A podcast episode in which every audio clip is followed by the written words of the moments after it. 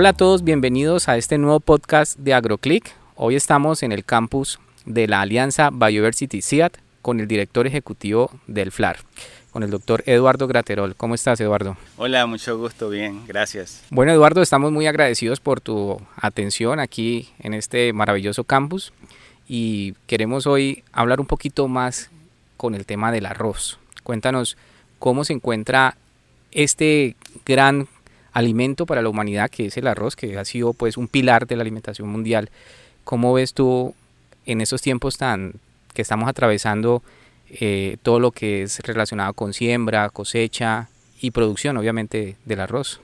Sí, efectivamente, el arroz es un alimento básico en la dieta de gran parte de la población mundial y no es la excepción en América Latina. El arroz es, es, es la base de la alimentación, es además un alimento accesible económicamente para la mayoría de la población y en tiempos difíciles como los que muchas familias están afrontando como consecuencia de la pandemia. El, arroz pues está salvando vidas como siempre eh, lo ha venido haciendo, pero en estas situaciones difíciles eh, es aún más. Así que eso nos compromete mucho más a todos los que estamos trabajando por producir, por transformar y por llevar arroz a la mesa de los latinoamericanos y efectivamente Colombia no es la excepción. Muy bien, lo has dicho, es, ha sido como el alimento pilar para la dieta pues, de muchos hogares de, Latinoamérica. Y para eso ustedes que vienen trabajando en, diferentes campos, por ejemplo, investigación, algunas cosas de extensión, eh, ¿cuál ha sido el papel del FLAR en, estos, en estas épocas? Sí, el FLAR tiene 26 años de trabajo ininterrumpido generando tecnologías y conocimientos para mejorar la producción de arroz. Eh, cuando hablo de mejorar la producción de arroz, me refiero básicamente a que hayan mejores variedades, que los agricultores puedan cultivar arroces más productivos, eh, más sanos, que requieran menos agroquímicos eh, para controlar plagas o, enfermedades y sobre todo que sea inocuo y que, y que, sea disponible para, para la población. Eh, también eh, tenemos un programa eh, en el que capacitamos junto con nuestros socios a los agricultores para que realicen las mejores prácticas de manejo del cultivo, que a su vez permita producir con menos agua, con, los fertilizantes que se requieran y con menos agroquímicos, sobre todo cuando no son indispensables. Entonces estamos hablando básicamente de una producción sostenible del arroz has dicho 25 años, ya más 26 años prácticamente que vienen ustedes ejerciendo un papel fundamental dentro de la producción del arroz. ¿Puedes explicarnos un poco más eh, qué es el FLAR, dónde estamos ubicados y también hacia dónde se está orientando ahorita eh, el FLAR? Sí, el FLAR es el Fondo Latinoamericano para Arroz de Riego. Es, hoy por hoy somos una alianza de más de 30 organizaciones de 17 países de América Latina con la alianza de Biodiversity SEAD como nuestro socio estratégico. Somos parte de la alianza, tenemos nuestra sede aquí en el campus en Palmira, en Colombia, y desde aquí desarrollamos investigaciones junto a nuestros socios para contribuir con esa producción sostenible que te menciono. El FLAR no comenzamos siendo 17 países, eh, en el año 1995 fue una iniciativa en la que el CIAT en ese entonces, eh, junto con tres países, Brasil, Colombia y Venezuela, decidieron poner recursos, fondos, para que se continuara un trabajo de investigación que hasta ese entonces el CIAT realizaba eh, básicamente con contribuciones de grandes donantes internacionales eh, que en ese momento dijeron no vamos a poner más recursos y más fondos en el arroz porque América Latina ya está desarrollada en su producción. Eh, eso movió a que estos socios, muchos de ellos representantes de organizaciones de productores eh, y gobiernos también, dijeron no, tenemos que seguir invirtiendo en arroz y si nadie nos va a donar, pues entonces pongamos los fondos para que esto se realice. Y comenzó como un programa inicialmente de tres países y el CIAT, generando eh, esos materiales genéticos que iban a dar continuidad a las variedades que hasta entonces estaban desarrollando con el, trabajo que realizaba eh, exclusivamente el CIAT. Eh, eso ha, ido creciendo, digamos, hemos ganado confianza del, sector, los resultados también hablan por nosotros y hoy por hoy eh, seguimos sumando alianzas, no solamente de nuestros socios, sino también otros aliados en investigación que se suman a esta plataforma. Y es que definitivamente el arroz en América Latina no lo vamos, no lo vamos a dejar, es, es, el medio de vida de cientos de millones de personas y, no podemos poner ese futuro eh, de manera incierta eh, fuera de la región. Así es, pues es un caso exitoso porque vienen ustedes creciendo, comenzaron siendo tres países, ahorita pues ya son muchos más. Y eso ha sido en Latinoamérica, alguna relación con estos países que han tenido tradición eh, de producción de arroz como en el tema de Asia y todo, alguna contribución, vienen ustedes trabajando eh, en, ese sentido con, estos líderes también de otras regiones del mundo? Sí, como somos parte de la Alianza Biodiversity CIAT, eh, esta es una, una gran familia de centros internacionales de investigación que están ubicados en, prácticamente en todo el mundo.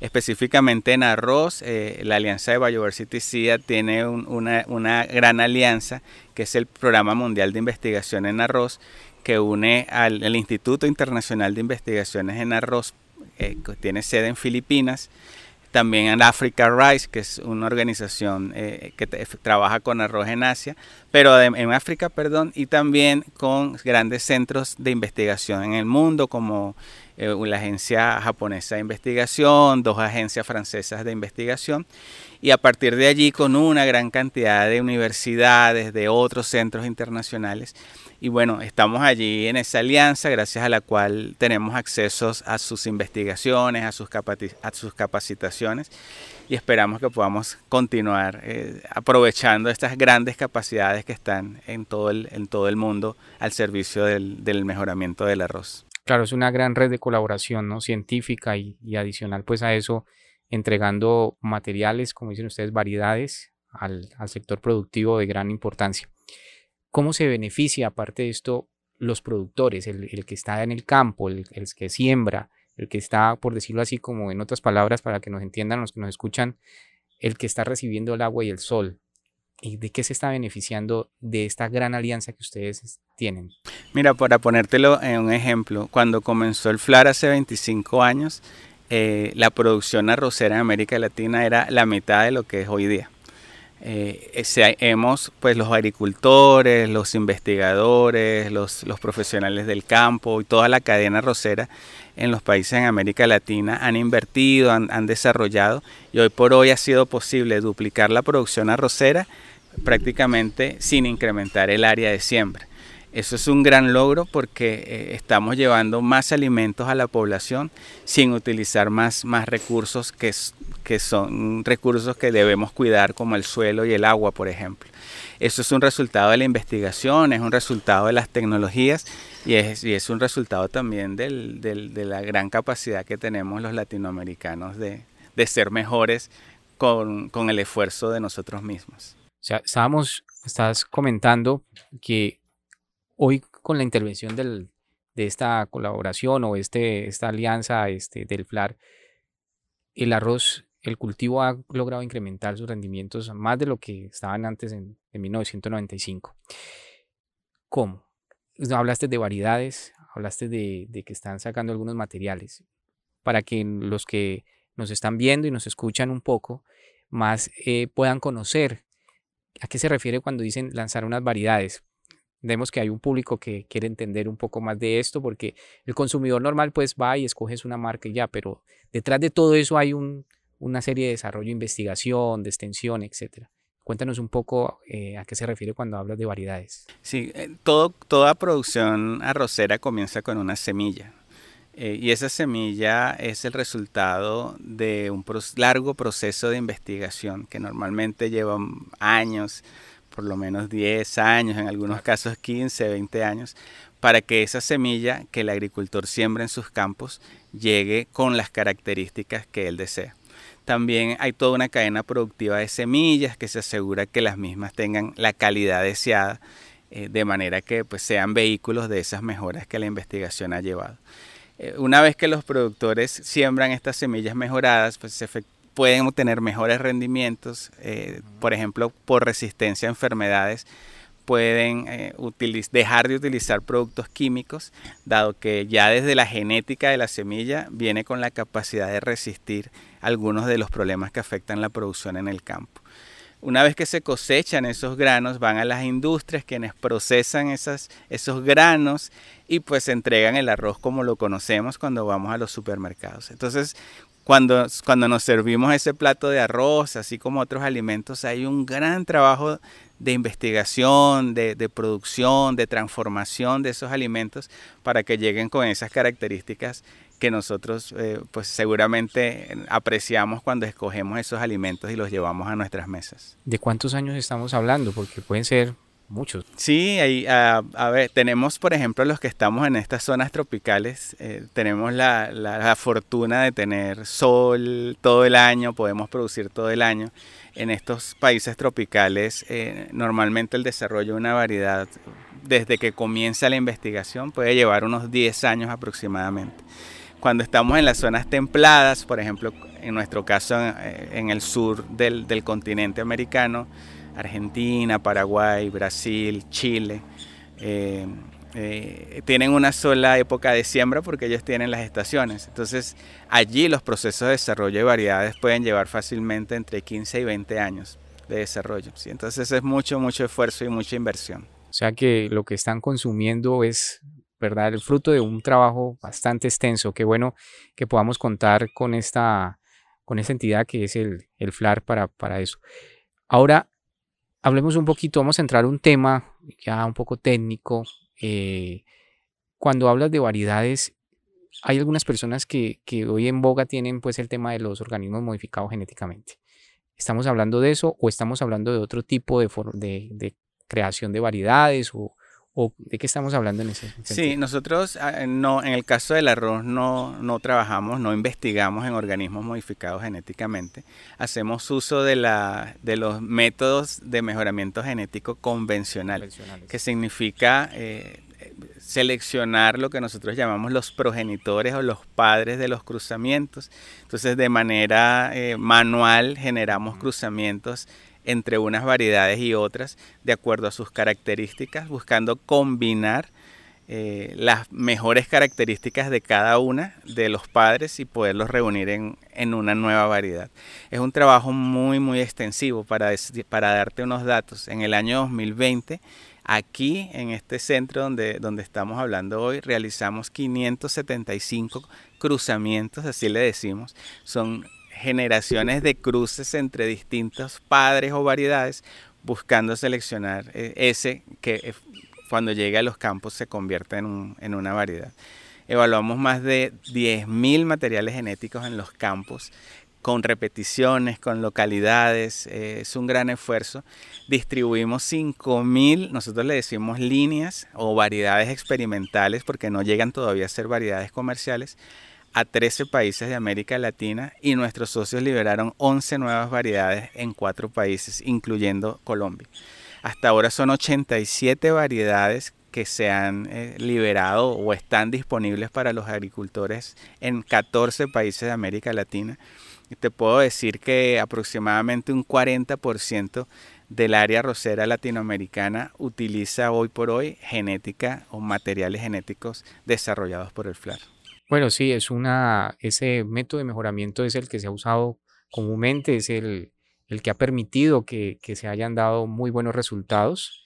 Y bueno, te agradecemos por aclarar ese punto porque pues algunas personas no conocen, pero es interesante saber de que hay otras formas que, que son, como por decir así, son dadas por el hombre, pero viendo cómo es el, el ejemplo del cruzamiento natural, ¿no? Lo que se ven.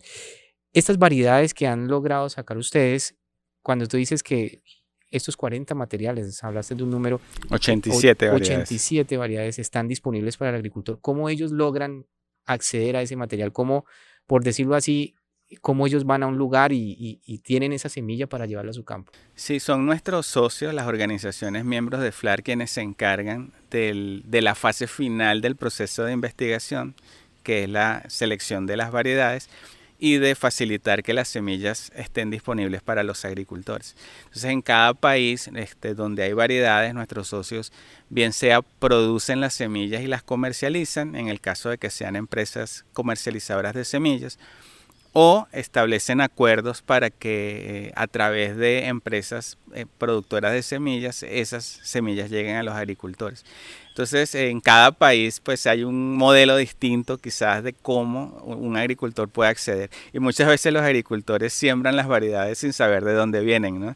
Entonces es, es, muy interesante y es un esfuerzo que estamos haciendo también desde el FLAR, es que haya ese, primero ese reconocimiento en los, en los consumidores de que ese alimento que tienen en sus mesas viene de un largo proceso productivo de investigación para que llegue allí.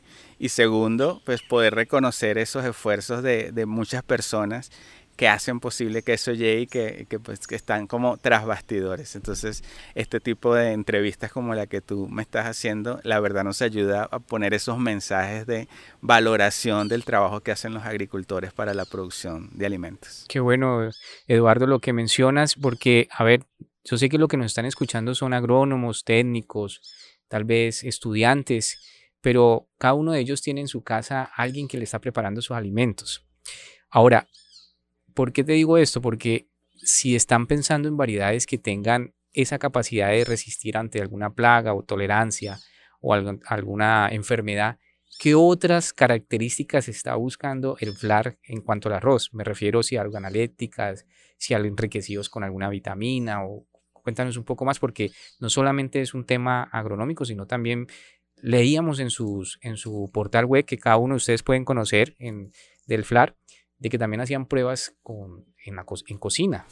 Sí, eh, así como los agricultores cada vez demandan eh, mejores variedades, mejores semillas, más productivas, más resistentes, más tolerantes a estreses, los consumidores también nos hemos ido, eh, digamos, también incrementando exigencias en esas variedades. Cada vez queremos arroces que tengan muy buena apariencia, eh, desde que se, se compra en la bolsa tenga una, una característica visual que sea atractiva, el, color que sea muy, muy cristalino, muy blanco. Eh, y sobre todo el grano entero, ¿no? Porque... Sí, la industria valora mucho el grano entero porque el arroz pasa por un proceso de industrialización en el que se le remueve la cáscara y, se pule y ahí hay pérdidas. Entonces también desde el punto de vista genético hay variedades que se, digamos, se adaptan mejor a ese proceso industrial y tienen menos pérdidas en los procesos productivos en la industria. Pero los consumidores también están demandando cada vez más arroces que cocinen, por ejemplo, más rápido. Qué bueno. Arroces que no se en, el caso de América Latina, eh, preferimos arroces que no se peguen después de cocidos, que no se vuelva como una masa única. Pues si estuviéramos en Asia, probablemente es lo contrario. Ellos prefieren sus arroces más, más glutinosos, que se peguen.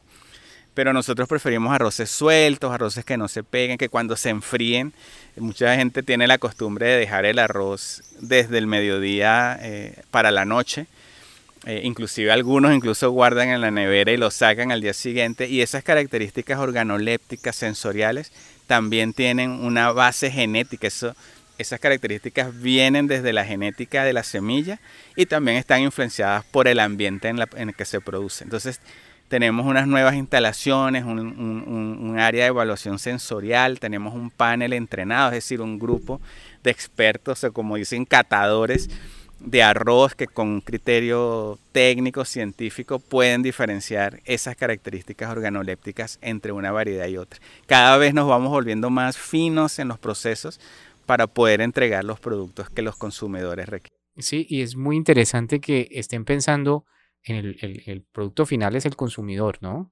El que decide si se cocina bien, la, la, señora, el chef o, o quien esté haciendo uso del producto. Pero Cuenta, cuéntanos, Eduardo, tu equipo, tu equipo de trabajo. Un equipo maravilloso. Eh, aquí nos acompañan investigadores, nosotros le decimos fitomejoradores, los, los que se encargan de dirigir ese, ese programa de mejoramiento genético con un personal técnico y de campo muy especializado, realmente de los mejores del mundo, yo diría pero también nos acompaña un equipo de gente que trabaja en los laboratorios, evaluando la calidad, evaluando eh, la sanidad de las semillas, por ejemplo.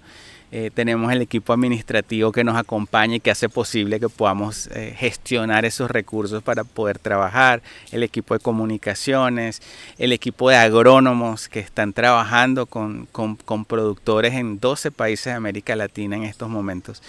Eh, y que hace posible que esas variedades una vez que lleguen pues tengan el mejor manejo posible en el campo para que se expresen esas características genéticas en los campos de los agricultores. Entonces es un equipo que no es un equipo gigante, es un equipo eh, eh, bien consolidado, que sí estamos creciendo, estamos creciendo en capacidades. y sobre todo haciendo el uso más eficiente posible de los recursos eh, porque sobre todo sentimos que tenemos un gran compromiso con quienes, primero que todo, invierten en, el FLAR y segundo, con, eh, para quienes trabajamos, que, también eh, nos hemos ido ganando su credibilidad y, su confianza a lo largo de los años. Y también vimos un poco, tuvimos la oportunidad de tener lectura de un programa de cosecha de agua que ustedes están manejando. Sí, fíjate que eh, lamentablemente tenemos mucha agua que cae del cielo en las lluvias, pero muy poca capacidad de aprovechar esa agua. A veces sufrimos de grandes inundaciones que afectan, causan tragedias, eh, pérdidas económicas de mucha índole y, al poco tiempo estamos pasando por una gran sequía. Entonces, eh, no hemos sido como sociedad, no hemos sido lo suficientemente inteligentes en el manejo de esos recursos, de ese recurso hídrico, y particularmente en lo que tiene que ver con agricultura, eh, lo que nosotros promovemos con cosecha de agua es la captura del agua, del agua de lluvia, el agua que, escurre de las lluvias, almacenarlo en reservorios o pequeñas represas y poner esa agua disponible para los agricultores con métodos de riego y prácticas de manejo que saquen provecho de esa agua. Tenemos resultados eh, muy, muy exitosos y además que nos llenan de mucho orgullo de cómo este programa, por ejemplo, en Nicaragua, en, en parte de México, en, eh, eh, más recientemente eh, estamos iniciando un proyecto en Panamá en el que esperamos, esperamos que esto crezca, esperamos que la agricultura cada vez sea más, más de riego y menos de secano porque eso va a traer mejoras en la calidad de vida y, en, y en la producción y que creo que es una tecnología que además va a permitir que esa agua se utilice para otros cultivos, para la alimentación de los animales, eh, del ganado, en las, en las, sobre todo para los pequeños agricultores que tienen diversificación y también para mejorar la calidad de vida, sobre todo en poblaciones rurales, que es que, es, eh, que debemos atender. Que deben atender, claro. Ese, ese recurso, agua, ¿no? Es importante para, para poder, como dices tú, tener un mejor rendimiento hacia los cultivos. Y el cambio climático es siendo uno de los cultivos más importantes para la humanidad, cómo está siendo afectado por algunos no creen en este tema, ¿no? Otros sí, pero hay que atenderlo. ¿Cómo está, cómo está el FLAR atendiendo este tema del cambio climático? Sí, el, eh, el, arroz es un cultivo que responde, como, todos los seres vivos responden al, ambiente y al clima. Específicamente el tema de las temperaturas ese incremento que se ha observado en los últimos 20, 25 años en temperaturas está en algunas eh, zonas, en algunos ambientes, está causando reducciones en los rendimientos del, cultivo. ¿Por qué? Sobre todo las temperaturas nocturnas, eh, cuando pasan de 24 grados centígrados durante la fase de llenado, de formación y llenado del grano del arroz, que es una etapa fisiológica del cultivo natural, que nosotros le llamamos la fase reproductiva, causa eh, lo que se llama el baneamiento o la, esterilidad en los granos. Es decir, que muchos de los que han debido ser granos terminan siendo eh, espigas vacías o espiguillas vacías. Eso causa reducciones en los rendimientos. Y es, muy difícil porque no podemos cambiar la temperatura ambiental. pero sí podemos, eh, sí podemos desarrollar, por ejemplo, variedades que se de algún modo se adapten a ese sistema, no tanto para, para que ya deje de ser un problema, sino para que no afecte tanto como a las variedades convencionales. En ese sentido, con, nuestros colegas de la Alianza de Biodiversity CIAD están desarrollando programas de investigación para desarrollar materiales genéticos con tolerancia a las altas temperaturas, por ejemplo, también con tolerancia a la sequía, eh, que nosotros eh, como somos aliados y somos socios estratégicos, también eh, estamos teniendo acceso a esas investigaciones y eventualmente a los productos que salgan de ellas. Así que la, solución es, es investigación y tecnología, es ciencia para transformar el mundo y lo estamos viendo ahora con el tema de la pandemia, que la ciencia es la que realmente puede llevar soluciones eh, sostenidas a, lo largo del tiempo. Así es, usted ya lo acaban de escuchar del director del FLAR. La ciencia ha sido una parte fundamental para la sostenibilidad de la humanidad en estas épocas tan difíciles. Eduardo, en caso de, de ya hablamos un poco, perdón, de lo que eran variedades, hablamos un poco de cómo lo están obteniendo, ese equipo tan bueno que están desarrollando y pensando en el consumidor. Ahora, ¿cómo llevan todo este conocimiento tan arduo que tienen ustedes, años y que sabemos de que lo comparten? ¿De qué manera lo están haciendo? ¿Cómo son los procesos de extensión, de capacitación? Nosotros con nuestros socios hemos establecido una alianza de, investigación y, de transferencia de tecnologías ya por aproximadamente 20 años. Eh, son nuestros socios quienes tienen el contacto directo con los agricultores, con los investigadores de otras organizaciones y a través de ello logramos establecer esos programas de capacitación. Normalmente lo hacíamos presencial. Nuestros investigadores y técnicos eh, estaban constantemente haciendo presencia en los países miembros o ellos venían hasta aquí, eh, se capacitaban y luego regresaban a multiplicar los conocimientos. Con la pandemia pues hemos aprendido como todos un poco al, al, cómo no parar el mundo y haciendo uso de las tecnologías de la comunicación como las plataformas virtuales, por ejemplo. Y, y, realmente el año pasado, el año 2020, fue un año extraordinario con el alcance que tuvimos a través de conferencias virtuales, eh, este, haciendo materiales eh, educativos accesibles a través de, nuestro, de nuestras redes sociales, de nuestra página web. Así que estamos, eh, ya lo estábamos haciendo, pero realmente con la pandemia se disparó hace un año. Habían plataformas que, o no, de, de, reuniones virtuales que no conocía y hoy día es, el día a día de, mi vida aquí. ya tienes más experticia en el tema. Sí. No, qué bueno que estén llevando estas capacitaciones, las cuales pueden pues tener acceso a pues a información tan importante, investigaciones de años de ustedes. ¿Cuál sería la invitación que tú le haces a todos los que nos están escuchando con respecto a, primero, por qué importante la ciencia? Ya lo mencionaste, pero una invitación. Y segundo, hacia el consumidor. ¿Cuál sería una invitación que le hace el director de la FLAR a estas personas que nos escuchan? La invitación es a que yo diría que hay dos cosas. Primero, que nos interesemos en, en, saber más de lo que, de lo que son los, los desarrollos o lo que hace posible que los alimentos lleguen a las mesas. No solamente el arroz, sino muchos otros alimentos. Que valoremos la producción nacional. Muchas veces para nosotros es transparente saber de dónde vienen los alimentos pero eh, por ejemplo en Colombia donde estamos ahora, eh, la producción arrocera más del 90% viene de productores nacionales.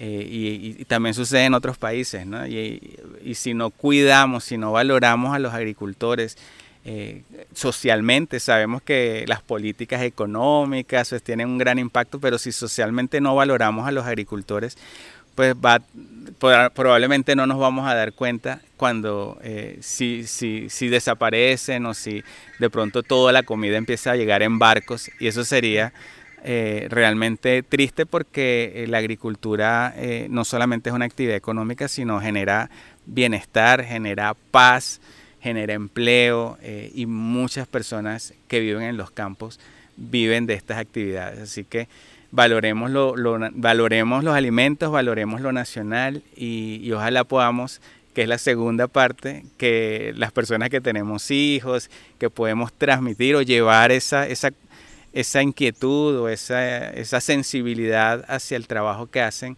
los productores, los, los pescadores, los artesanos, todos los que generan eh, medios de vida a partir de una actividad productiva, los podamos valorar y transmitir eso de generación en generación. Qué buena, qué buena invitación, qué buena reflexión también que has hecho. El agricultor es parte fundamental, prácticamente fue uno de los sectores que no paró en esta época de pandemia. Y cuando decimos que sectores nos referimos a todos los que están detrás de ello, la investigación, lo que ustedes están haciendo, de otros también, de otros cultivos también que están activos, porque se necesita alimentos para poder soportar este, este gran momento que está pasando no solamente un país, sino toda la humanidad. Eduardo, ya para terminar, eh, ¿qué están haciendo ahorita? ¿Qué, ¿Qué, piensan hacer en este tiempo próximo? Nos hablaban un poco de unos cursos que van a desarrollar, unas capacitaciones a todos sus miembros. Para los que estos miembros que nos escuchan, que te escuchan, ¿Cuál es el mensaje que le podrías dar con esto? Sí, eh, como bien lo, lo, dijiste, la agricultura no ha parado en pandemia y más bien tenemos mayores demandas por, por llevar esas tecnologías a los campos, por seguir, no parar los desarrollos tecnológicos que, que estamos logrando y que hemos logrado por años. Eh, pero bueno, tenemos una pandemia, tenemos eh, mucha gente que, que, está todos los días, sale a trabajar al campo, o, trabaja para que el campo sea mejor y, pues tenemos demandas por capacitación que como te decía solíamos hacerlo de manera presencial y con la virtualidad hemos descubierto que no solamente eh, pues es como no es como el premio de consolación sino es todo lo contrario. Es una manera en que le podemos llegar a muchas más personas eh, en muchos países a la vez entonces yo veo que por lo contrario, la pandemia lo que nos ha hecho es ser más conscientes de las plataformas virtuales de, comunicación y de educación. Lo que estamos planeando para este año es una serie de, cursos eh, virtuales que van a estar accesibles para miembros de FLAR y para otros también.